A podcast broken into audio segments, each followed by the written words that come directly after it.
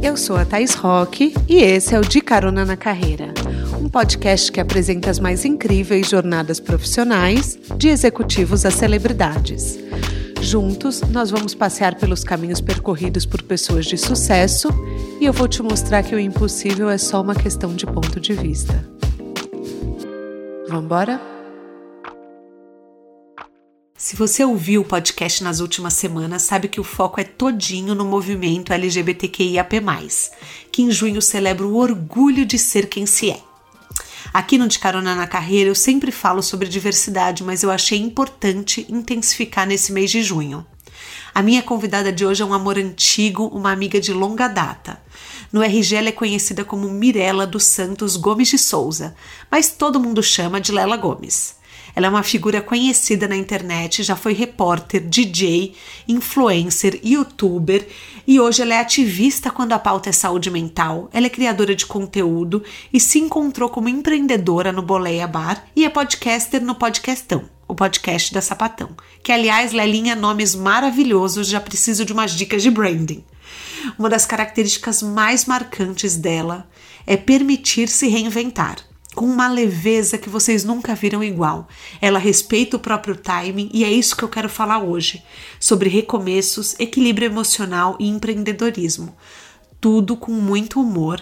Pode se preparar. Apertem os cintos que a estrada da Lela já começou.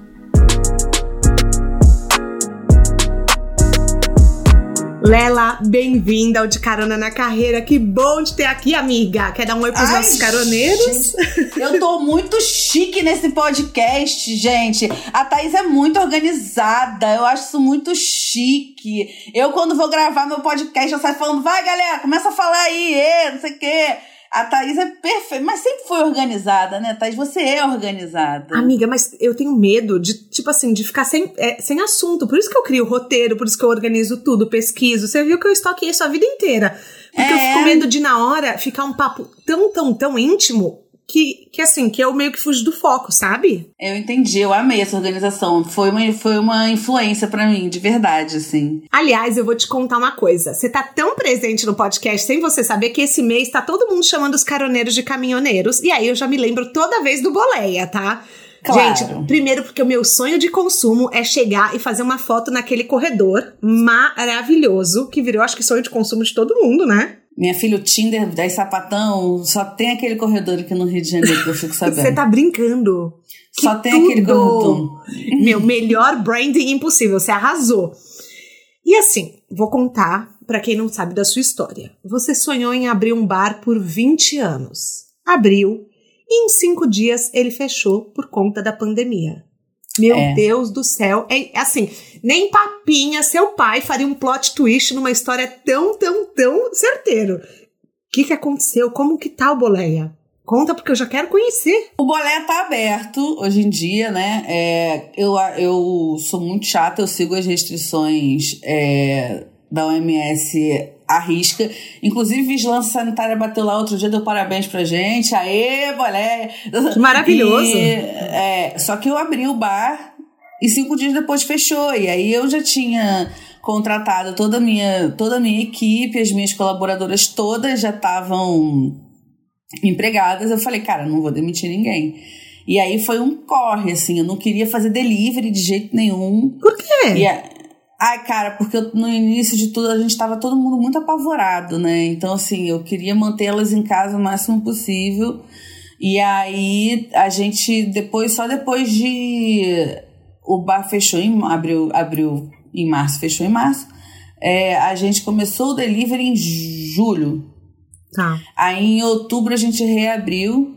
E aí em janeiro a gente fechou de novo. E agora tá reaberto. Mas assim é um BO para conseguir ir, assim, tipo, não. Porque, assim, graças a Deus as pessoas querem muito ir, assim, então a gente só faz com reserva, então as reservas têm que ser feitas com antecedência. Não adianta tentar chegar lá ou então tentar marcar pro dia que não tem. Tipo, o dia das namoradas a gente estava lotado já em maio, já não tinha mais dia pro dia das namoradas, assim. Para! É, porque, porque é um lugar onde elas têm. onde elas se sentem seguras, né? Que não uhum. existe, não existia. E aí é isso, a gente tá, a gente tá sobrevivendo, assim, a gente tá sobrevivendo para quando isso tudo acabar a gente decolar de vez. Lela, então já vou te falar, você tem que abrir uma, tipo assim, uma loja de merchandising do Boleia, porque Vai o povo, rolar. o povo já, já virou mega fã. Eu não sei nem quando é que esse podcast vai no ar, você sabe? Já tem data? Vai dia 28. A lojinha já vai ter aberto. Já temos uma lojinha, então. Eba, não acredito. Não, já quero. É. O que, que vai ter pra vender? Ah, a gente vai fazer. A gente tem uma coleção de taça colecionável que esses tapatona amam. Hum. Mas pode comprar individual. Você tem camiseta, boné. é, essas coisas de lojinha, assim. Tudo já bem, vou comprar, então, pra quando o É, podcast gente- sair eu usar. É, bem LGBTQIAP mais power, assim. Apesar do bolé, apesar do bolé ser um bar LBT, né, gente? A gente é legal a gente deixar isso bem claro, assim. Tipo, Uhum. É óbvio que homens são muito bem-vindos sempre, mas eles sabem que eles são apenas uns convidados ali, né? Tá. O bar é feito para mulheres lésbicas, bissexuais e transexuais.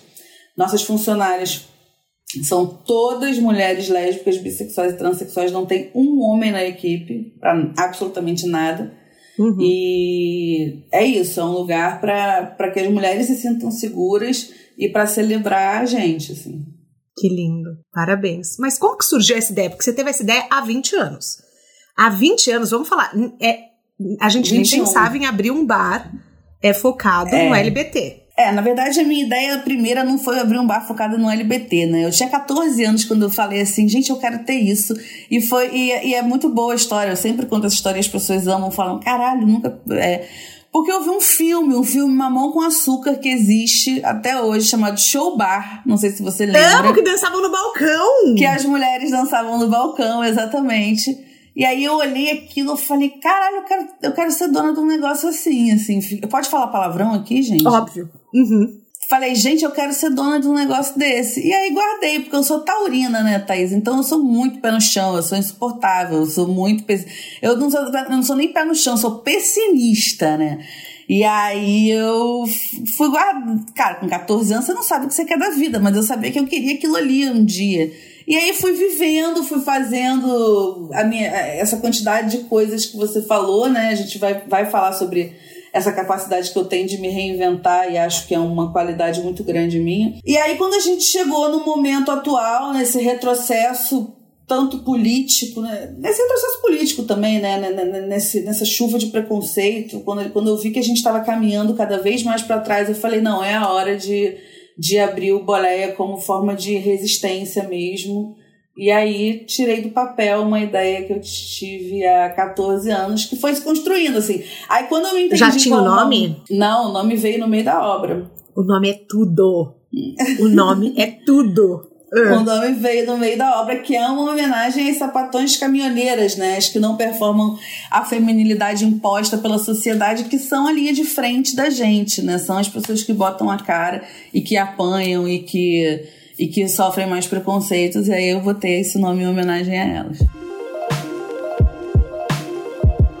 Você é uma ativista quando a gente fala sobre saúde mental.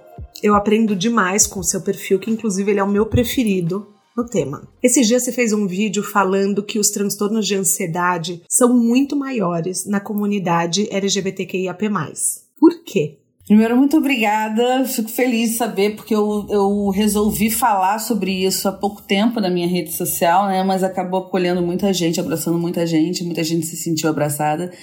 E, eu, e, e assim, além da, da, da homofobia, né? Obviamente, ser o maior, a maior causa de, de, de, de pessoas LGBTQIAP+, desenvolverem transtorno, né? O medo de você sair na rua e apanhar por causa disso, ou o medo de você não conseguir um emprego porque né, é, é gay, ou porque é bissexual, ou porque é trans, principalmente. Eu, eu vejo isso muito no meu trabalho, porque eu emprego pessoas trans e o Bolé é referência nisso. E, e é muito doido você, em 2021, ser referência por você empregar pessoas trans, né? Devia ser obrigação de todas as pessoas. Uhum. Isso, não tinha que, isso não tinha que ser um, um, uma dificuldade. É, e eu acho também que exi- eu acho que é o preconceito também, existe muita pressão hoje em dia né, da, da comunidade LGBTQIAP+, também, eu falo sobre isso nesse vídeo, sobre a pessoa sair do armário, ter que sair do armário, ter que falar quem é. Eu acho que cada um tem o seu tempo, não é todo mundo que consegue ser igual a mim, que chega e sai falando que é sapatão para qualquer pessoa, entendeu? A gente não sabe de onde a família, de como é que é a criação dessa pessoa, a gente não sabe de onde ela vem. Então existem vários gatilhos que fazem com que a ansiedade e a depressão, principalmente, é, sejam o ponto alto assim em pessoas LGBTQIA+. Inclusive em 2018 saiu um estudo que não, não foi não fizeram outro que mais de 60% dos jovens LGBTQIA+ já pensaram em se suicidar, entendeu? Então, é, é, eu acho que a homofobia, principalmente dentro de família, é muito forte, assim. Você, quando você se assumiu lésbica, é, eu sei que a sua família acolheu muito, né? Sim. E hum. nem todo mundo tem essa sorte. Não. E eu acho que hoje em dia, é, eu acho que o mês do orgulho está aí principalmente para informar e educar a população que ainda não tem a consciência, ainda não sabe. Como a gente pode ajudar quem está passando por, é, quem está sofrendo para se assumir, para assumir é, quem se é, né? Para ter orgulho de ser quem se é. Eu acho que você, eu acho assim, eu acho que eu, eu falo muito isso com seguidora minha que me procura, enfim eu acho que você pode ter orgulho de quem você é sem precisar escancarar que você é lésbica, bi, trans, não binário, o que for. É, porque às vezes sair do armário não é uma opção. Porque a gente, a gente, tem gente que não tem é, liberdade financeira, independência financeira, por exemplo. Vou falar de novo essa frase que eu gaguejei, gente. Tem gente que não tem independência financeira ainda, depende da mãe, depende do pai, depende daquela casa para morar. E sabe que se falar que é, que é da comunidade, vai se fuder, essa vai ser expulso de casa, vai ser expulsa de casa. Então, é, é, eu acho que exi não, não é qualquer. Eu, quando eu conto a minha história, eu costumo contar para dizer que existem histórias felizes, mas eu sei que elas são muito menores do que as as tristes, assim, é muito mais difícil você ver o meu caso. Então, o, o que eu acho é que você, a, pessoa que não pode sair do armário, né, por causa de família, ela pode ter orgulho de ser quem ela é, sim, sem precisar é, passar por cima do que infelizmente ela tem que passar, né, porque ela precisa, depende daquelas pessoas e correr atrás da independência financeira para poder sair de casa, né? Eu, eu sempre falo isso, eu tenho muita seguidora nova que me segue. Eu falo, cara, estuda, sabe? Vai, corre atrás do teu trabalho. Se tiver impraticável, vai trabalhar numa loja, dividir um apartamento com uma amiga, sabe? Pode ser, não ser tão prático assim, ou então, cara, dá seu jeito, ou então Sim. se não tem como, estuda, estuda, estuda até você conseguir se libertar disso e poder gritar para o mundo quem você é, assim. E eu acho que é isso. Mas eu também acho que se você, se, se você acha que na sua família pode existir um pouco de, de compreensão, mesmo que demore para acontecer, você pode falar, conversar indo aos poucos, assim também. Agora, se for uma família que não tem compreensão nenhuma, é só assim mesmo. Eu tenho uma amiga que a mãe no começo não aceitou e hoje aceita super, super, super assim. Ela fala, nem parece que um dia isso aconteceu na minha família. Então, às vezes, é um período de adaptação, né? Sim. Que é. as famílias passam. Mas eu acho muito corajoso, voltando ao tema da saúde mental, que você aborda porque é um tabu saúde mental, né? Vamos combinar. Totalmente. E aliás, cariocas que estão ouvindo, as doenças psicossociais entram na fila de prioridade da vacina, o que eu acho certíssimo, e eu aprendi isso no perfil da minha musa Lela uhum. Gomes. então eu acho importante a gente falar sobre isso, que é, nem todo mundo sabe, eu, por exemplo, não sabia. Nem eu. Você também não sabia? Não. Nossa! Eu descobri por acaso, assim. Eu descobri por acaso porque me ofereceram uma, um esquema de vacinar, né, na, uhum. na, na, clandestinidade. Eu falei, cara, não vou, não vou, não vou, claro que não, se eu for a fila, não sei o que, não vou, não vou. E aí eu comecei a pesquisar, eu falei, cara, eu não tenho nenhuma comorbidade e tal, mas eu vou dar uma olhada aqui nas comorbidades, porque eu sempre achei muito doido, eu achei muito injusto uma pessoa que tem é, é, transtorno psicossocial não ser prioridade, porque assim, essa pandemia acabou com muita coisa e muita gente, e muita gente adquiriu transtornos psicossociais no, no meio dela, né? Muita gente não conseguia sair, não conseguia. Eu mesmo, fiquei sem, eu fiquei sem ir no bolé, eu não vou bolé. Agora que eu tô começando aí de vez em quando, enfim, porque eu tenho muito medo de doença. Doença é o meu maior gatilho na, na crise de ansiedade. E aí eu pesquisei, pesquisei e achei, achei, achei falando que doenças psico... Só que ninguém falava disso, ninguém sabia disso. E aí eu falei, cara, eu não vou falar, eu vou, eu vou vacinar. E se eu conseguir me vacinar, aí eu vou postar. Uhum. E aí eu consegui me vacinar, postei. Umas 60 pessoas conseguiram se vacinar por causa do meu post. Ai, que benção. É, eu Nossa, recebi mais de é, eu recebi mais de 200 mensagens de gente é, é, agradecendo e falando e perguntando, enfim. E aí eu não sei como tá hoje, porque agora eles têm, eles têm, eles estão com algumas questões assim, mas ainda está sendo aceito. Em São Paulo, é, eu vi que psicossociais, quando eu estava montando o roteiro, eu vi que não entra. Então, é. assim, os cariocas é, que, que passam, né, por transtornos de ansiedade, outros, é, outras doenças psicossociais, corram atrás disso. Porque... É, corre atrás. Tem lugares que não dão, tem lugares que dão. Uhum. É, porque a galera tá muito mal informada. Mas assim, essa história da vacina, Thaís, é legal falar também, é, porque muita gente que fala que, que, que só porque é ansioso fala, ó, oh, eu tenho transtorno de ansiedade, ó, oh, meu Deus. Essa história da vacina, muita gente descobriu que não tem transtorno de ansiedade porra nenhuma, sacou? Tipo, que não fazem tratamento. Ou então muita gente não, não, que até tem, e, mas muita gente que não se trata não conseguiu se vacinar, porque você precisa de um laudo médico dizendo, descrevendo exatamente o que você tem, dizendo que você, pô, não sai de casa, falando uhum. tudo que você toma. Tem que ser um laudo médico extremamente explicado para conseguirem se vacinar. Então, também aquelas pessoas que acham maneiro falar, ah, eu tenho transtorno de ansiedade, porque tem gente que acha maneiro falar que tem, uhum. né? E não tem porra nenhuma. E aí é, entenderam realmente de fato que é um transtorno de ansiedade, porque tem uma galera que banaliza. Como que você faz quando você tem um transtorno de uma crise de ansiedade, na verdade? Eu pergunto porque a sua maneira de lidar pode ser um caminho para as pessoas que realmente passam pelo mesmo. Thaís, eu tenho muito tempo, né? O, o, que, desen, assim, o que desencadeou as minhas, a, o meu transtorno de ansiedade foram remédios para emagrecer, né? Foram muitos tratamentos para emagrecer, um atrás isso. do outro, um atrás do outro. Tomei todos os remédios que você possa imaginar. Tem um vídeo no meu IGTV um pouco antigo que eu falo sobre isso. É óbvio que a pessoa já tem uma tendência a ter, enfim. O que me fudeu de vez foi isso. Assim, eu tenho traumas, óbvio, mas todo mundo, todos nós somos feitos de traumas, né? Então, é, não é um trauma que me, que me, me tornou uma paciente, né? Uma, uma, uma ansiosa patológica.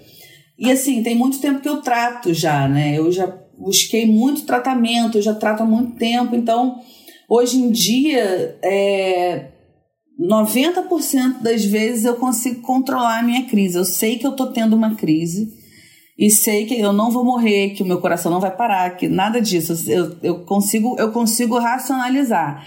É óbvio que com muita terapia eu faço terapia, eu, eu, eu, se eu tiver um job de 100 mil reais para ganhar, no dia da minha terapia, a minha terapeuta não puder, eu vou na terapia, assim. Tipo, uhum. a, a, terapia para mim é a coisa mais Sua importante saúde que é tem. número um. É. E faço acompanhamento com um psiquiatra, tomo remédio, sim. As pessoas precisam parar de demonizar os remédios, porque. Com certeza é, é, ah, eu não quero tomar para não ficar agora assim. Se você tem uma gripe, você toma um remédio. Se você tem um câncer, você toma um remédio. Amor, o povo tá escolhendo vacina. É, tipo assim, virou PHD em vacina? É, é, virou sommelier de vacina, sacou? Então, assim, eu, eu faço o meu tratamento, assim. E existem algumas coisas que no momento da crise é, me ajudam muito, que é... Eu, eu, eu faço um tipo de meditação que é uma oração, na verdade, que se chama o Ponopono. Conheço. É, e faço uma respiração chamada Pranayama, que, hum. que se você botar no, no YouTube, você qualquer pessoa vai saber, vai, vai conseguir fazer. E, cara, eu, eu tento realmente racionalizar e me tirar ali daquele lugar. Eu, eu, eu, o que eu não consigo encerrar ainda, o que, o que eu ainda sinto muito, são dores. Assim, eu tenho dores físicas quando eu tenho crise de ansiedade, assim, tipo, eu fico com umas dores aqui na mandíbula. É, às vezes me dá enjoo, às vezes eu vomito, assim, já tive, às vezes eu tenho febre, mas assim, eu, eu sei que tudo isso vem por causa de uma, de uma crise que, que, que veio e eu, de certa forma, eu não, te, eu não tenho mais a crise de pânico. É muito difícil uhum. ter o pânico, aquele Sim. momento de desespero. Mas, assim, o que eu fiz? Terapia. Terapia, terapia, terapia. E, esses, e essas tricks, assim, tipo, pranayama, oponopono. É, é um conjunto, é, né? É, é. Aromaterapia ajuda muito também, muito. Ah, é? Se vocês, se vocês são aquelas pessoas que falam, ah, aromaterapia não adianta nada. Adianta. Eu era essa pessoa. Comecei a fazer aromaterapia, me ajudou muito também. E eu queria falar para quem no momento não pode pagar por uma terapia, tem uma psicanalista carioca, inclusive, que ela chama Manuela Xavier. É, ela é uma feminista e ela abriu um grupo de escuta ética, que são psicólogas voluntárias. Gente, eu não conheço a Manuela, tá, pessoalmente. Eu tô indicando porque eu sou seguidora dela e ela tem esse grupo de psicólogas voluntárias que atendem mulheres e se chama Escuta Ética. É, então dá uma olhada para quem quiser fazer, mas no momento não pode fazer esse investimento. É isso. Se você buscar na sua cidade em vários lugares, não só no SUS, porque as pessoas falam, ah, mas no SUS é impossível. Não só no SUS. Se você pesquisar em qualquer lugar, você, você consegue achar atendimento gratuito por, por algumas, alguns lugares. Acho que na, tem na UERJ aqui no Rio tem também pesquisa, assim, pesquisa que tem. Eu sei, eu sei que a minha. Eu vou mandar pra Thaís pra ela botar depois em algum lugar aí na descrição do episódio, que não, aqui em mãos eu não tenho. Uma parada que a minha psicóloga me mandou também, que é bem legal. Você tem uma jornada de múltiplas transições de carreira. Que Nossa, é uma pauta Sônia. que a gente ama aqui no De Carona é, na Carreira. É minha Vênus em Gêmeos. Ah, é? Deve ser, né? Eu, bom, eu, eu, minha lua é em gêmeos, então eu super te entendo. Eu te conheci, você já foi repórter, você já foi DJ, você foi e é influencer, você é, foi youtuber, você é empreendedora e nas horas vagas, atriz, interpretando os áudios maravilhosos da sua mãe. Beijo, Hanna. Lela, compra uma balinha de leite pra sua mãe, hein? Caralho, cara, eu dou balinha de leite pra ela sempre. Vocês precisam parar e entender isso. Gente, ó, pra contextualizar um pouco. Aliás, vamos falar as redes da Lela, porque assim, ela grava os melhores vídeos dublando os áudios que a mãe dela manda. Eu, eu não sei nem falar qual é meu preferido, mas assim, é, eu acho que é quando ela fala assim. Lela, é porque eu não gosto, viu? Porque se eu fosse sapatão, eu ia sair com um monte de mulher. Você, não, você ela, não, ela não fala com essa, com essa sua classe, né? Ela fala. Se eu fosse sapatão, eu ia dar pra um monte de mulher. Esse eu amo. Mas juro, Lela, você não tá entendendo. Eu acho que eu já assisti dez vezes cada um. Dez vezes eu, eu paro e fico rindo. Eu sozinho. amo que ela fala que eu não cagava, que eu nasci com a orelha tapada. Eu amo isso também. É eu porque... oito meses com você na barriga. eu amo. Então, assim, aliás, Lela, já vamos falar suas redes sociais, por favor? As minhas redes sociais eu só uso uma mesmo, porque assim, gente, eu só consigo dar conta de uma, mas eu faço tudo por lá que é arroba Lela Gomes no Instagram. E no Spotify tem o Podcastão. E também tem o Instagram do Podcastão, que é arroba Podcastão. Muito bom. As minhas, todo mundo já sabe, arroba Thais Rock. Tô sempre lá batendo papo nos stories. Mas, voltando pra pauta. Você teve diversas transições de carreira, e eu acho isso maravilhoso. Mas eu sei que nem sempre foi natural encarar que você é uma pessoa de múltiplos talentos. Como que foi o processo interno de você aceitar que você é várias profissões, você tem vários talentos, vários dons. Eu acho que eu descobri isso, Thaís, quando eu tentei fazer seis faculdades e não terminei nenhuma. Uhum. é, é, acho importante não, a gente falar isso aqui. É, não, sim, eu acho que eu acho que eu descobri isso quando eu via que, cara, no momento que a parada ficava chata para mim, eu simplesmente não aguentava, assim. E não é assim de tipo, ah, eu acho chato, eu não aguentava, eu não conseguia, era uma coisa que assim, eu não conseguia, era um, era um, era um desespero para mim. A escola foi um desespero para mim, assim.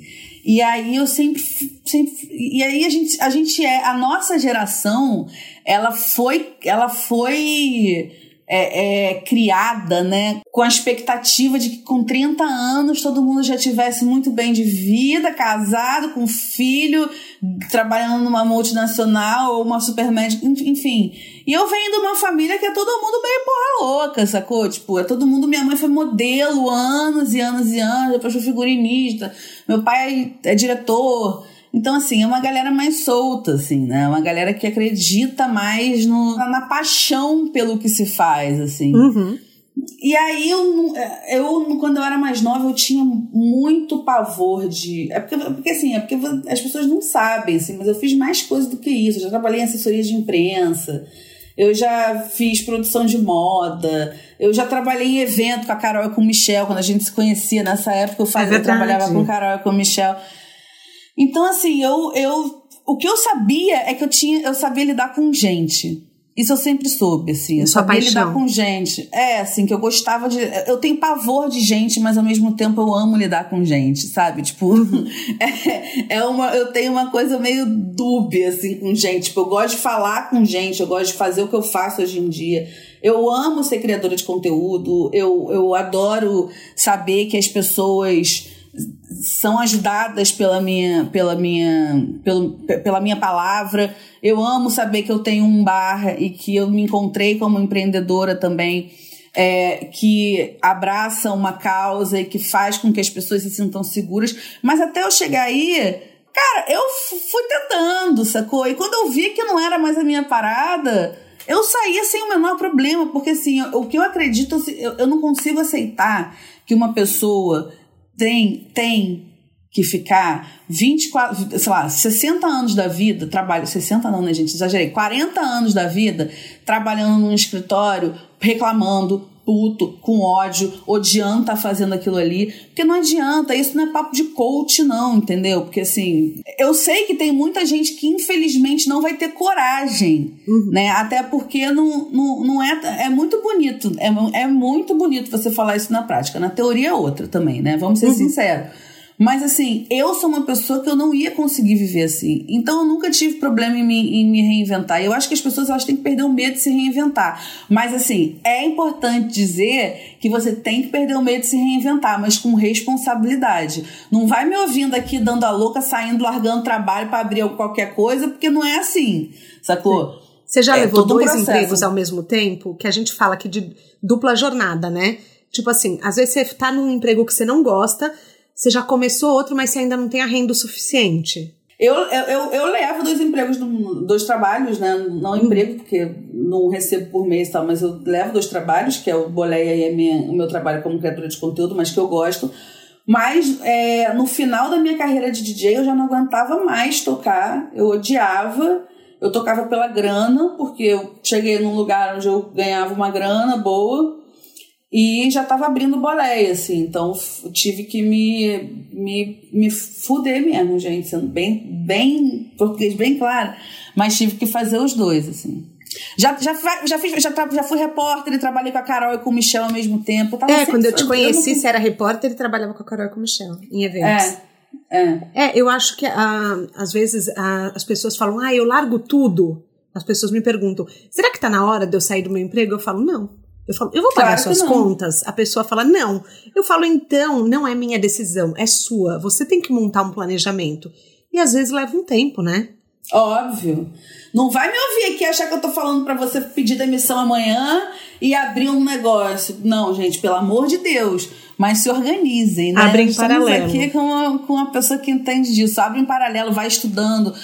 Até porque abrir uma parada tem gente que acha que é mole mole. E não é nada disso. Tem que fazer coisa pra cacete. E talvez na hora H você veja que não é aquilo que você gosta. É, Exatamente. Exemplo, é, é, muito lindo. Você fez um Reels outro dia. Eu sou viciada no Instagram da Lela, como vocês podem ver. Uhum. Você fez um Reels outro dia quando eu, quando eu digo que sou dona de bar, o que as pessoas é. veem e é. o que realmente é. Você tomando um drink, que é o que as pessoas é. acham, e o que realmente é fazendo planilha e pagando conta no celular pagando o tempo conta. inteiro. É. É tipo isso, exatamente. Então existe o glamour e existe a vida real. Então muitas vezes, se você pode testar uma nova carreira antes de realmente é, largar tudo para vivenciá-la, melhor, sabe? Vai lá, conversa, pede um estágio voluntário, tira férias do seu emprego e pede para um amigo. eu posso é, ser sua voluntária, sua esta, estagiária, ficar aí, eu faço de graça, eu fico o mês das minhas férias testando. Gente, é. faça, por que não? É. O não você já tem, gente. É, exatamente.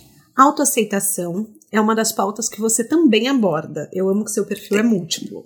Ele é muito. Amor ao corpo, amor à própria história, respeito à jornada. Que dica você daria para quem está lutando para amar a própria história? Amar o próprio corpo. Thaís, essa, esse lance de amar o próprio corpo, eu, o que eu mostro na internet é um processo de quem está tentando amar o próprio corpo, né? Eu ainda não cheguei nesse nível, mas acho que um dia eu chego, assim.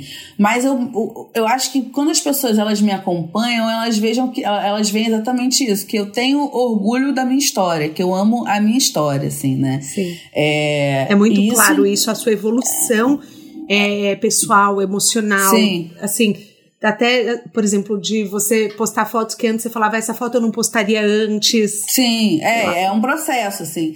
E eu falo muito isso também, tipo, eu falo, eu, hoje, hoje em dia, por exemplo, eu falo muito sobre o fato de, de não. Eu falo, galera, para de usar filtro, pelo amor de Deus. Quer dizer, para de usar, não, usa quem quiser. Ninguém não uhum. tem nada a ver com isso, mas assim, eu fiz um movimento muito legal que durou umas semanas da galera postar, postar a cara sem filtro, eu repostava. Porque a minha dermatologista falou para mim, ela falou, cara, as pessoas estão chegando aqui com os filtros e falando, eu quero ficar assim, sabe? E, e, é muito doida, porque a internet, ela... E aí, tipo, eu, vi, eu via casos de pessoas que, pô, ficava tanto tempo ali com filtro, quando se olhavam no espelho, tomavam um susto, sacou? Uhum. E isso não é piada não, gente, é sério, é real. É sério? Não, é sério. É. Uhum. Eu conheço gente que hoje em dia só tira foto, só no Instagram, com filtro. Tipo assim, é. tá com uma turma de amigos, não fala, vamos bater uma foto? Entra no Instagram Sim. pra tirar foto com filtro. Então, uhum. assim, o Instagram vem causando uma disforia de imagem muito séria e ele causou isso em mim, Sim. né? Eu, eu fui vítima da disforia de imagem do, do Instagram, assim, de eu olhar e assim, eu, eu nunca tive uma autoestima alta, não. Minha autoestima é baixa mesmo, mas é, é, é, o que eu mostro ali é a luta pra, pra fazer com que ela seja. Eu não sou, sei lá, uma Alexandra Gurgel, que já tem uma, uma autoestima construída e que, porra, fala de amor próprio e sempre fala que às vezes também olha para alguma coisa e não gosta, ou uma Ju Rangel também, que é uma outra menina incrível, que é minha amiga, enfim. Mas eu tô nesse processo de, de, me, de, me, de me olhar com mais carinho, uhum. né? E aí eu acho que é isso, assim, mas eu, eu, eu tenho orgulho da minha história e da história Sim. que eu tenho que eu, que eu tenho que eu venho criando assim é, a Thaís que me conhece há muito tempo a gente se conhece há mais de 10 anos eu acho que ela vê duas pessoas bem diferentes bem assim, né? diferentes né? também tem a maturidade obviamente a gente era não, eu, de bêbada de 20 anos tem, mas tem, também tem o, é, o movimento da internet de abordar mais assuntos também né essa questão do corpo é, a internet não falava começou a falar de uns 5 anos para cá vamos combinar que, assim, é. que surgiram trabalhos que nem da Alexandra, que é maravilhoso, da Ju, maravilhoso. Poxa, são trabalhos que há muitos anos a gente nem via, né? Sim. Vamos combinar? Não, é, com certeza, assim. E eu acho que a, eu, eu acho também que a, a, a força que tem acontecido de um ano para cá de real life na internet é muito importante, assim, tipo, né, eu, eu, já, eu já tenho um vídeo no, no, meu Instagram falando sobre isso, falando sobre como a internet, como dicas do que você fazer para a internet não acabar com a sua vida, assim, você sendo uma pessoa ansiosa, sabe? Porque essa, essa coisa de seguir pessoas reais é muito sério, é muito verdadeiro, assim. Você não vai ter o corpo da Gabriela Pugliese, sacou? Tipo, e assim, eu já vi a Gabriela Pugliese, ela é magrinha, tem um corpo ótimo, mas assim, ela, ela mesma já falou isso. É pose, é, é é, luz. É, você não vai ter a casa da fulana, talvez. Pode ser que tenha, tomara que tenha, mas talvez você nunca vá ter aquela casa, entendeu? Então, para que, que você vai ficar em busca de uma realidade que talvez você não vai alcançar nunca? Então, eu, eu ah. acho que esse movimento True Life é foda na internet, é necessário. Eu, há uns seis anos, eu fui ser madrinha de um casamento e a gente ganhou um pacote é, de, de drenagem, de um negócio lá. Porque ia ser um casamento na praia e a, a noiva quis dar para todo mundo e eu fui. E daí eu cheguei pra mulher e falei assim: ai, tudo bem? Ela falou assim: ah, então, me fala um pouco, né? E a mulher tinha uma estrutura é, de corpo parecida com a minha. Ela falou assim: ai, qual corpo que você acha uau? Você fala uau. E na época a Gabriela Pugliese estava bombando. Aí eu falei, da Gabriela Pugliese. Ela falou, nunca será. Eu olhei pra cara dela do tipo, oi? Ela falou, olha, o seu corpo, a sua estrutura óssea é igual à minha, você é uma mulher grande. Ela falou, a Gabriela é uma menina mignon. Então, é, não é porque você não é capaz, é porque você tem que entender que os corpos são diferentes. É isso que as pessoas precisam entender. Siga uma referência que seja igual a você. E daí as pessoas falam, brincam, ah, por que, que eu gosto das Kardashians? Porque elas são uma, mulheres não padrão. Tudo bem, ah, elas são viciadas em cirurgia estética, eu não posso nem defendê-las nisso. Mas é há, sei lá, há 10 anos elas eram mulheres não padrão fazendo sucesso é, hoje, no mundo padrão. Hoje em dia são super padrões, né? Mas na época não eram. Mas na época não eram. Então, é, eu acho que é uma coisa que, assim, também você olhar com gentileza e reescolher os, as suas musas. Reescolher Sim. as pessoas que você olha e você fala, poxa, essa pessoa tem um corpo igual ao meu.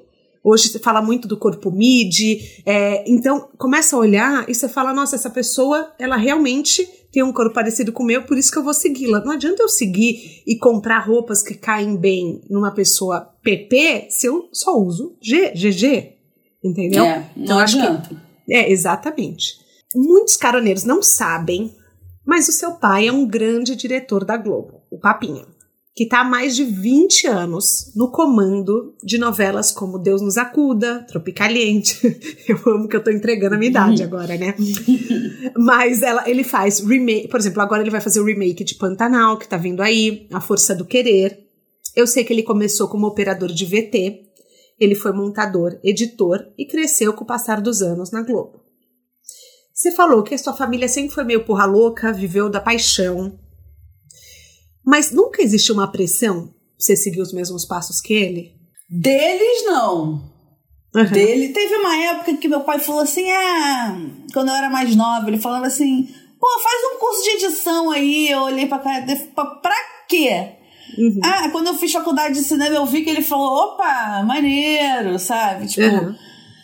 Mas nunca teve pressão nenhuma dele, assim. Mas a pergunta que eu mais respondo na minha vida até hoje é: Nossa, você é filha do Papinho, você nunca quis ser atriz? Não, nunca, jamais, em hipótese alguma, assim. Nossa, eu nem, eu nem pensei em te perguntar isso, que engraçado, né? É, é. Que bom. Porque quando falo dele é a coisa que mais pergunto.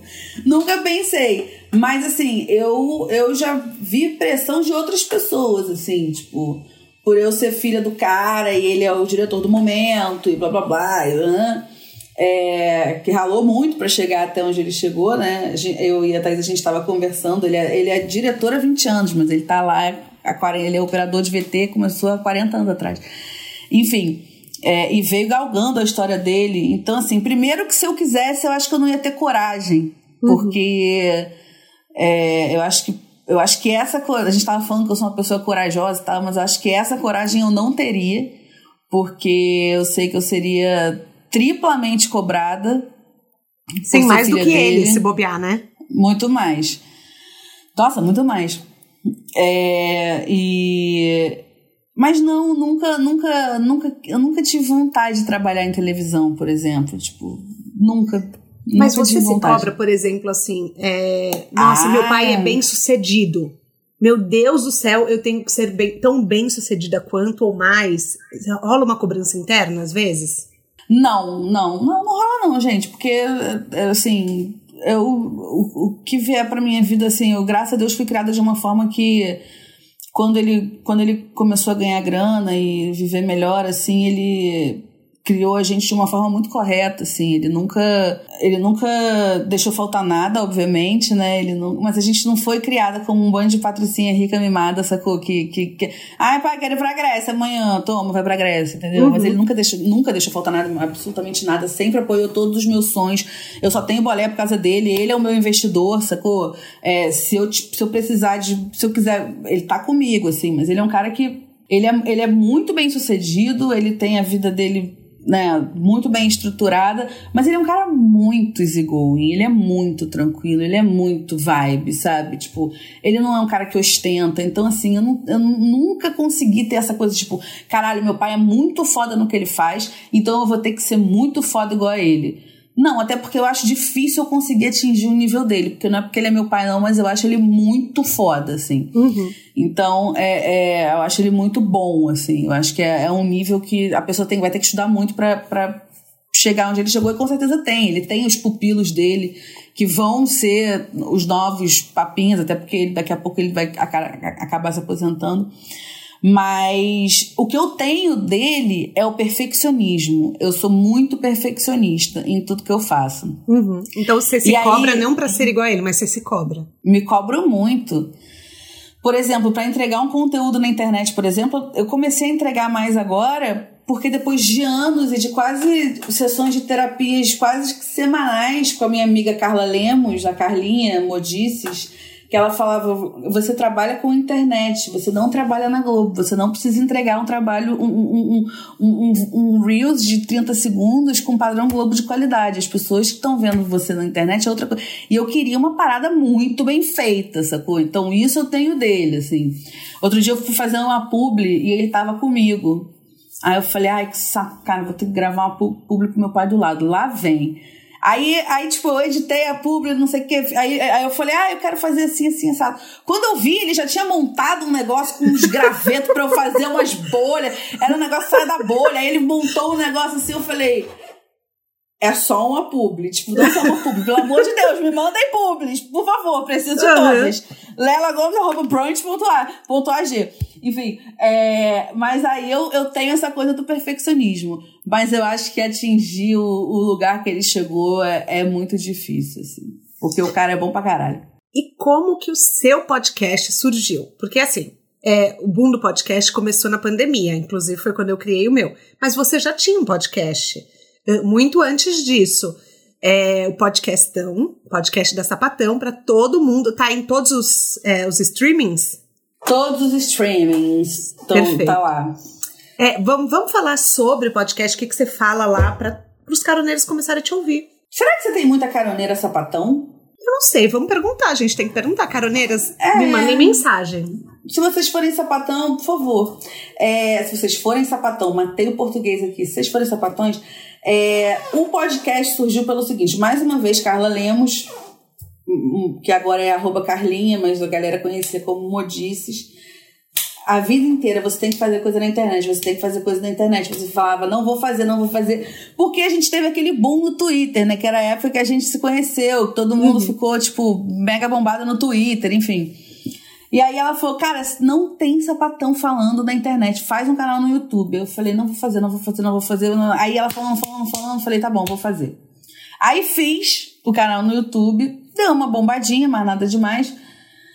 E aí, mas sempre tive uma comunidade muito engajada, eu, e que graças a Deus vem crescendo, assim. E aí eu falei, Carla, eu não quero fazer canal no YouTube. Por quê? Porque eu sou muito perfeccionista, né? YouTube custa eu, dinheiro, né? O povo me fala. YouTube, YouTube é, hoje em dia o povo contrata produtora pra fazer, né? Então, gente, tipo, ninguém sabe brincar, não. Tipo, bota a é... câmera, grava e acabou. Uh. E aí eu, eu, eu fazia isso, fazia tudo sozinha, editava sozinha, filmava sozinha. O Vitor, marido da Carla, que é o nosso diretor no podcast, editor, faz tudo. Ele me ajudava às vezes, mas aí tinha que ter cenário, tinha que ter o caralho, eu tinha que estar sempre muito arrumado. Aí teve um dia que eu falei assim: eu não aguento mais isso. Tchau, não vamos fazer. E continuei no meu Instagram ali, no Twitter, ainda usava o Twitter. Tô ensaiando voltar pro Twitter, porque eu desaprendi a usar Twitter, tá? Muito doido, né? Desaprendi. Mas sabe o que eu uso muito o Twitter? É todo dia eu vou e leio o, os trending topics para ver o que as pessoas estão falando. Então meio que eu me intero por ali, sabe? Mas não é igual na nossa época, mais, o Twitter. É, não é, não, é não é mesmo. Não é. Porque, é. assim, antes o Twitter era o lugar que as pessoas ficavam 24 horas alimentando os, os pensamentos ali, jogavam é. qualquer coisa que estavam pensando.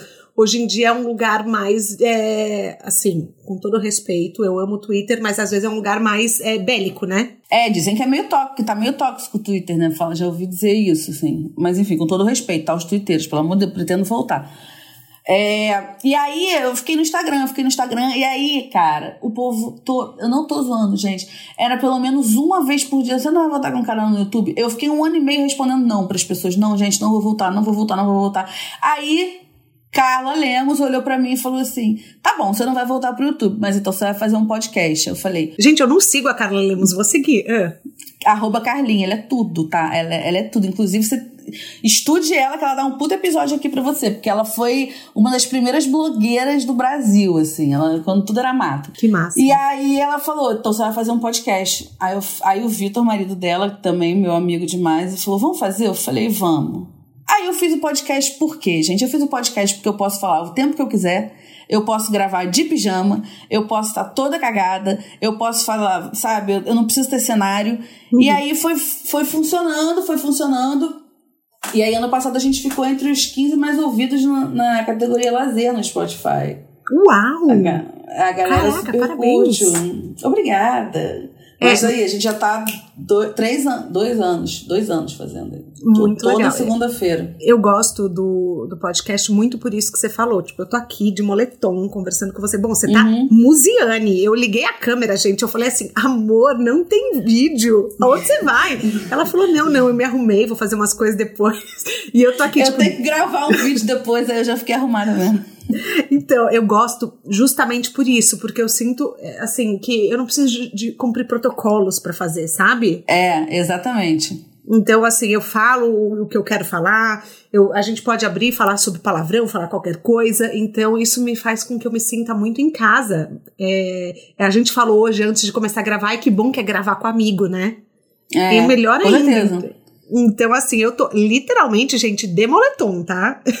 então. É, é... Tô, mas olha só, vou te falar, isso aqui é um pijama, tá? Só pra você. Que saber. chique! Menina da Renner. 15 Amei. reais, sei lá, 20 reais. É, mas mas o, uma outra coisa que eu amo do, do podcast também é porque é uma parada que as pessoas podem ouvir e elas não precisam parar uhum. para ouvir. Isso eu acho muito legal, assim. Tipo, as pessoas. Eu escuto podcast lavando, fazendo faxina, eu escuto podcast lavando louça, eu escuto podcast. Eu escuto podcast assim. Uhum. É, eu não escuto podcast. Porque o YouTube, a pessoa tem que parar pra ver, assistir, ficar lá. O, o podcast, não. Eu também gosto por causa disso. Assim. E o YouTube, se você não paga e você sai, você não dá pra você deixar no fundo ouvindo, né? YouTube você é, tem que estar tá na tela. É, também Sim. tem isso. É, o seu trabalho de militância e ativismo é, é muito importante para a comunidade. E você traz as pautas com muito humor, meu Deus do céu, com leveza. e, e assim, é, você nunca pensou em falar dentro de empresa? Você nunca pensou em levar essa pauta pro corporativo? Eu não sei se o corporativo me contrataria, porque eu sou muito escrachada, né, Thaís? Mas hoje o que as pessoas mais querem é humanizar a comunicação. É, não, eu acho. Eu já pensei, a gente. É, existe, um, existe um projeto, assim, tipo, já me procuraram. Uhum. É, não sou eu que fecho o meu comercial, eu tenho uma agência, eu sou da Brand. E já me procuraram, já, já houve negociações, inclusive agora não sei como é que tá de. Mas já me procuraram. Nunca falei por falta de oportunidade, assim. Mas uhum. falo, se me chamarem, eu falo, assim. E eu acho extremamente importante, assim. Extremamente importante. Eu e eu acho extremamente importante, gente, falar sobre é, a comunidade LGBTQIA+, nas empresas, não só em junho, tá? Porque eu sou sapatão em julho, agosto, setembro, outubro, novembro, dezembro, janeiro, fevereiro, março, abril, entendeu? Então, assim, Perfeito. abordem na empresa de vocês isso sempre. É, eu, inclusive, eu ia te contar, eu, até ia ser uma pergunta para mim, o que, que você acha que o mercado pode melhorar? Então, acho que você já trouxe também uma questão. Fale o ano inteiro. Não lembre-se apenas em junho, né? É, com certeza, sim. Eu acho que a gente existe todo. É, é, é, é muito legal, né? A gente ter um mês do orgulho, mesmo. Muita gente não sabe por que, que existe o mês do orgulho, né? Que foi por conta de uma rebelião que tiveram tiveram histórias incríveis lá dentro, mas também, porra, começou de uma forma muito triste, que é a rebelião de Stonewall Inn, quem não conhece, busque no Google aí. Mas é muito legal a gente ter vo uma voz maior em junho. Eu acho que é, é massa, é bacana, mas eu acho que é massa e bacana para quem está aprendendo, para quem está querendo entender, para quem é conservador e talvez esteja com, com, com o peito mais aberto para para entender as coisas. Agora, eu, eu não quero que uma empresa fale do, do, Tipo, uma marca de creme lançou uma caixa do arco-íris esse mês. Nunca vi falando nada de LGBTQIAP+, sacou? Mas lançou a, caixa, sabe? Uhum. Pra quê? Pra, pra, as gays irem lá e comprarem, sacou? E aí eu acho, aí eu acho que não, acho que não. Eu acho que a empresa ela tem que contratar é, criadores de conteúdo LGBTs para fazer campanha da marca deles, para falar sobre qualquer coisa e o ano inteiro, assim. Não é para falar só sobre. A gente tem, a gente tem marcas muito legais que, que, que fazem o ano inteiro, mas a gente tem marcas que também só procuram no, no mês de junho. Então, assim, é, empregue pessoas LGBTs, chamem criadores de conteúdo LGBTs para vender a tua vodka, sei lá, a tua cerveja, o teu creme, a tua blusa, o teu em qualquer em qualquer mês, entendeu? Porque inclusive, cara, eu acho que as marcas são muito burras de não de não chamarem sempre, porque a nossa comunidade é uma comunidade muito fiel, assim, muito fiel. Graças a Deus, assim. A gente sempre tem respostas muito boas uhum. em publis, assim, por exemplo. Então eu acho que é isso. Eu acho que o que precisa melhorar é entender que as pessoas que são LGBTs, elas são todos todo, durante todos os meses do ano, não só em junho, assim. E olhar mais para as outras siglas. Trans, pessoas trans, pessoas não binárias, pansexuais. E eu acho que é legal também falar mais sobre as outras letras das siglas. É, falando, aproveitando que você está dando dicas, você outro dia indicou e eu fui assistir aquela Mare of Easttown, que é da Kate Winslet. E a você... Kate Winslet tá tudo, né? Gente, ela tá tudo nessa série. Eu amei. Ontem tudo. eu acabei o último episódio. E o, e o último episódio, desespero que dá. Desesperador, meu Deus do céu. E eu fui assistir porque você, você levantou um ponto é, que depois eu, eu já assisti com esse olhar. Então, é, você fala assim que para a comunidade L, ela foi considerada muito importante porque a, a Kate Winslet tem uma filha lésbica e o assunto foi tratado com a naturalidade que deve ser tratado. Você fala que ela não mencionou uma vez a palavra lésbica em toda a temporada. Que outros filmes Sim. e seriados você indicaria pra gente que tratam o assunto com a mesma naturalidade e respeito? Difícil a beça, assim. É óbvio, a gente tem várias. A gente tem The L Word, que é um clássico das sapatões, de, de, de, de que estreou há 20 anos atrás e agora tem a segunda, tem a segunda, a volta delas, né? Que é o The World Generation Q, mas aí trata-se, aí a coisa rola em torno de, de, um grupo de amigas lésbicas. Eu acho que aqui eu falaria sobre The Wilds, que é uma série do Amazon Prime, que não tem nada a ver de LGBT, então não é uma série LGBT e que tem uma personagem lésbica, que tem uma história muito legal na série e que também não é o, o, o X da questão, assim, uhum. o fato dela ser lésbica. Eu acho que eu acho que The Wilds é uma boa indicação. O resto, tudo em algum momento tem o drama lésbico, sacou? Tem que falar que é lésbica, tem, uhum. tem esse peso, tem esse drama, porque assim, o que eu acho legal no, no Mare of é que não tem drama, né? Você vê, tipo, não tem drama. A gente fica sabendo que a menina é lésbica porque ela dá um selinho na namorada. É óbvio, tem uma história no meio lá que, que por a cena hilária da, da cena da avó. Né? Meu é. Deus, é... que desespero! A, a avó vai, vai, tipo, pegar, vai abrir uma porta e bater na cara da avó sem é, querer. Então. É, Eu não vamos dar spoiler. Uma questão, mas é. E a avó é maravilhosa, gente. A minha personagem preferida não é a Sapatão nem a Kate Winslet. É a avó. A avó é tudo. Uhum. E, e eu, eu, eu, diria The Wilds, assim, que, que trata com bastante naturalidade, assim, o fato do, eu de, vou de colocar, ter uma lésbica. Eu vou colocar o link no descritivo do, do podcast. Pode deixar. Tá. Você chegou na internet quando era tudo mato. Vamos falar assim, né? Que nem as pessoas falam, é o meme. Que dica você daria para quem tá começando no mundo online? Diz... Mentira, tá Mentira! Sua cara não é melhor. Cara, a minha dica para quem quer criar conteúdo, que quer, quer né, viver de internet e tal, primeiro é ter paciência. Você tem que ter paciência. Thaís também pode dizer aqui que é necessário você ter paciência. Mas eu acho que é, você saber o que você quer falar é o mais importante, né? Tipo, eu falo sobre várias coisas, mas eu sei para quem eu tô falando, eu sei o que que eu posso dizer. Você não vai me ver, é, vai ser muito difícil, por exemplo, você me você ver eu fazendo um tutorial de maquiagem, sacou? Uhum. Tipo, vai ser bem difícil, vai ser bem você difícil. Tem que ser coerente. Fazendo... Você tem que ser coerente com as coisas que você acredita e falar para quem você quer falar. Não adianta você querer ter 100 mil seguidores, até porque já está mais do que provado que número de seguidor não quer dizer absolutamente nada para a empresa, para a agência, para a marca, para nada. Então, assim, eu acho que a dica maior é você ter o que falar, você saber o que você vai falar, né? Porque se você tem o que falar, você tem que saber o que você vai falar. Então, assim, se você for falar sobre qualquer coisa que você acha que tem alguma dúvida, estude para falar, né? Mas eu acho que a minha a dica mais valiosa é essa, saber o que que você quer falar, o que você tem para falar e para quem você tem que falar, porque o mais importante é você ter uma comunidade muito bem construída na internet, assim, e, e, isso leva tempo, tá, gente? Paciência, pelo amor Não, de Deus. e eu acho é muito importante você falar A essa não ser coisa que da você paciência. viralize. Não, sim, mas eu acho muito importante você falar essa coisa da paciência, porque às vezes as pessoas falam, ah, eu tentei é, é, ser criadora de conteúdo, ah, eu fiz por seis meses. Gente, eu tenho podcast há um ano, eu não monetizo o podcast. E eu, eu, Eu, não falo mone- isso. eu não monetizo o meu também, não, tem dois. Então, eu, eu falo isso abertamente aqui para as pessoas saberem que mesmo a gente estando lá toda semana, é o o negócio, gente, é a construção da comunidade, que ela, ela bate tanto, tanto, tanto na tecla hoje, que ela já falou várias vezes. É, se você não tem uma comunidade, você não está na internet, basicamente, fazendo conteúdo. Então, Sim. pense em aproximar pessoas que pensam como você. Não faça pelo dinheiro as coisas, porque não vai nem fazer sentido. E outra coisa, gente, não compra seguidor não, tá, gente? Pelo amor Ah, de acho Deus. importante você falar isso que também. isso acaba com, primeiro que acaba com seu engajamento, segundo que você vai rasgar dinheiro.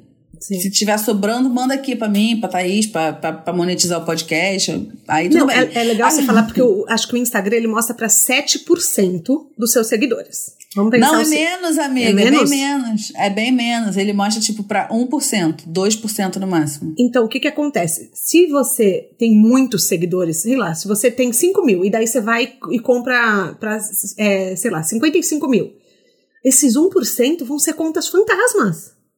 É, exatamente. Então, daí, Não, a- outra no final, coisa. as pessoas que gostam do seu conteúdo, elas não estão nem recebendo mais. É, e outra coisa, quanto mais seguidor você tem, menos entregam, entendeu? Tipo, não é. Não, a gente não tá falando aqui que ah, ter um monte de seguidor é uma merda. Não, não é, porque Uhum. se você tem, sei lá, 10 mil seguidores, provavelmente vão entregar pra 5%. Se Tá. você tem um milhão, provavelmente vão entregar pra 1 ou 2%. Mas aí é a quantidade de gente que vai receber porque você tem um milhão, entendeu?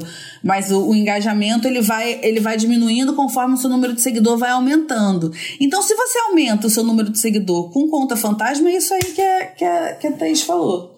Não vai adiantar porra nenhuma. E eu acho muito importante também falar uma coisa, uma dica que eu quero dar. À- Às vezes eu sou bem tímida, embora não pareça, eu sou uma pessoa mais, é, enfim, tímida quando eu não conheço, mais reservada. Eu sou sim, porra louca, quando eu tenho bastante intimidade.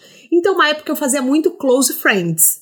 É, eu tinha, assim, sei lá, 30 pessoas, 30 amigos, e eu falava bastante com eles, mas eu falava, então. Ai, porque, gente, o Diogo tá me mandando uma mensagem aqui. Eu falava nominal pra- com as pessoas, porque eu, realmente tinha muita vergonha e queria fazer uma coisa mais fechada. Cagou a minha entrega por um tempo. Por quê? Porque o Instagram entendia que só 30 pessoas recebiam meu conteúdo. Então ele passou assim a entregar para 30 pessoas. Quando eu, parei o Close Friends, ele começou a entregar para o mesmo número que ele entregava antes. Então, foi uma coisa que eu não sabia disso. Eu acho que eu não vi nunca ninguém falando sobre isso.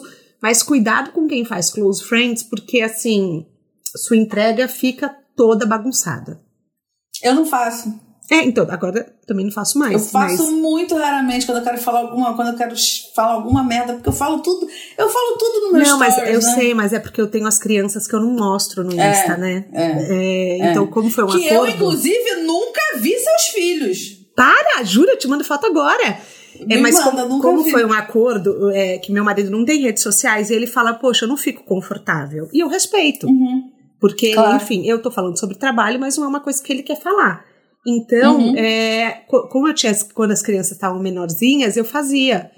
E, gente, assim, é melhor não fazer e manda no grupo de WhatsApp, que nem eu vou fazer agora pra Sim. Lela, porque é isso. Assim, é, fica essa dica.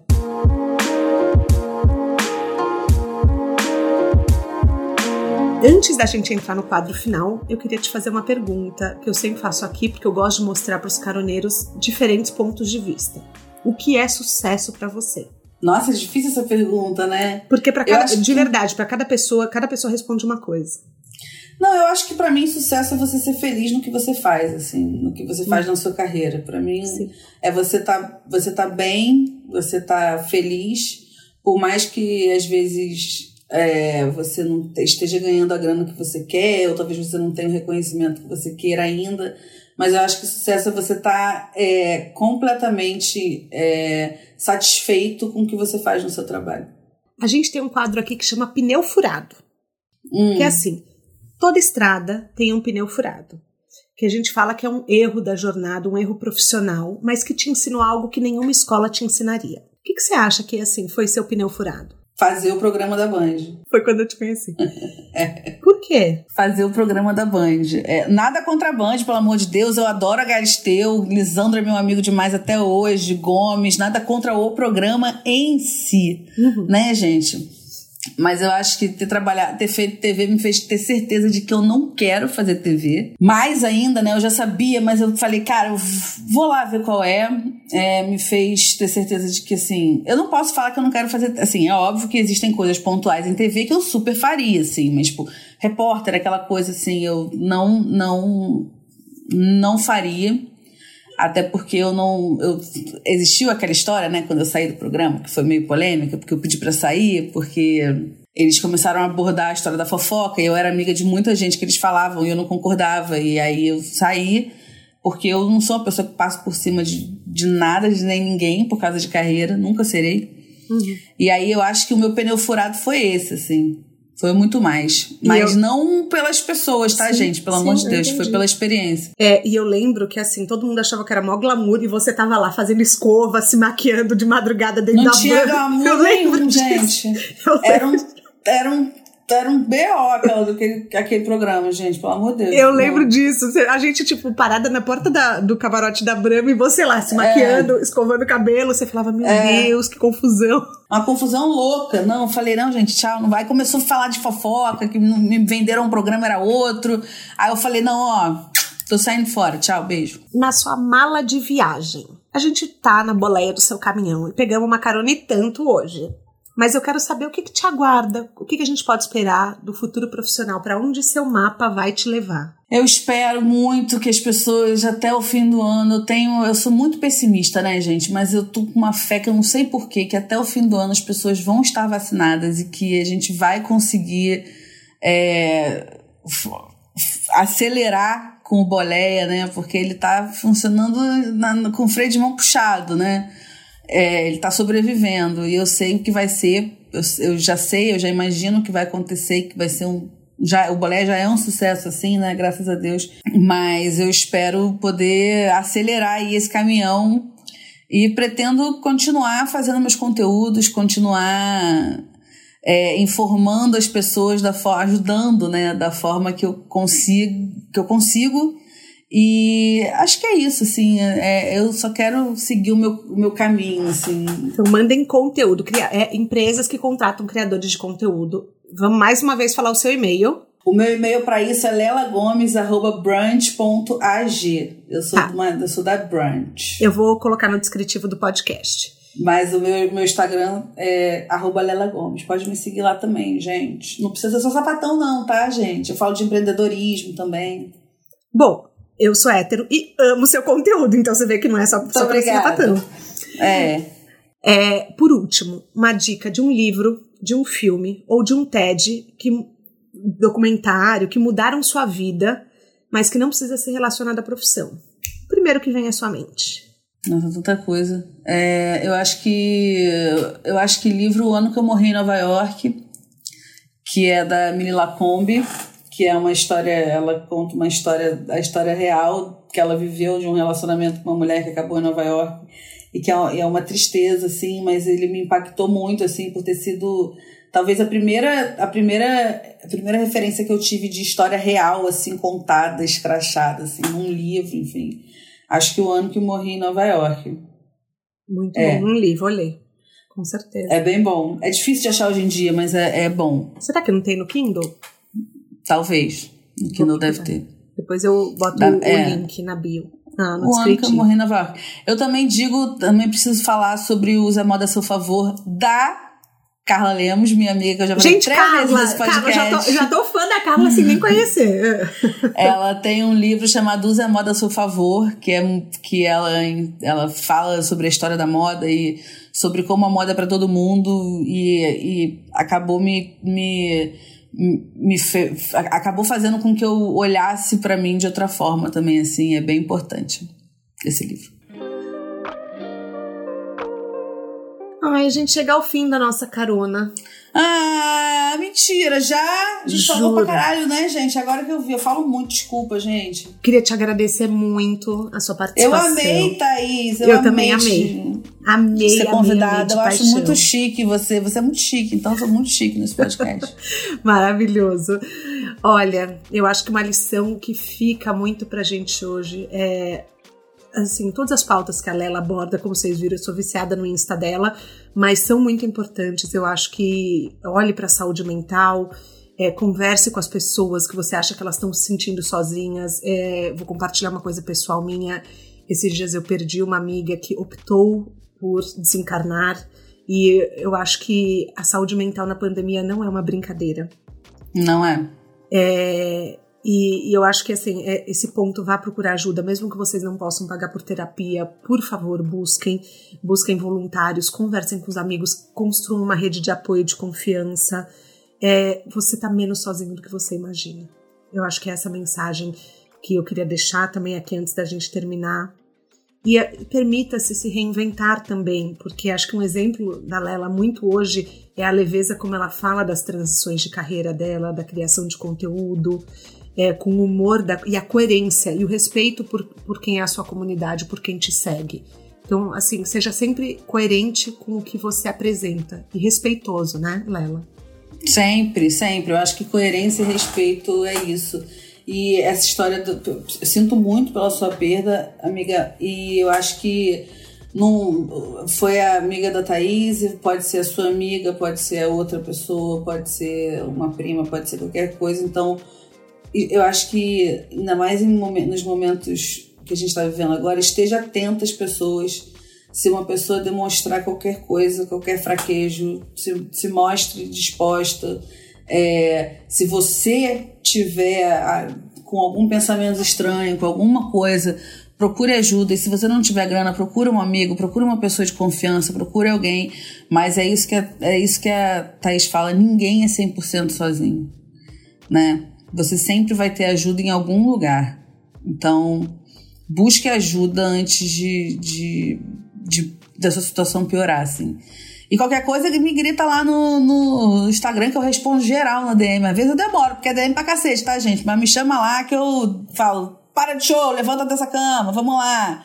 Levanta, vambora. Muito bom. O De Carona na Carreira tem a consultoria de conteúdo do Álvaro Leme, a supervisão do José.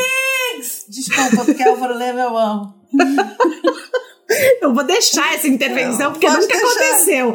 Nunca aconteceu, então eu vou deixar. Tá calor, amore! a supervisão do José Newton Fonseca, a sonoplastia, edição do Felipe Dantas e a identidade visual do João Maganin. As dicas que a gente abordou até aqui estão todas no descritivo da plataforma que você nos escuta. E bora lá no Instagram falar mais sobre o episódio de hoje.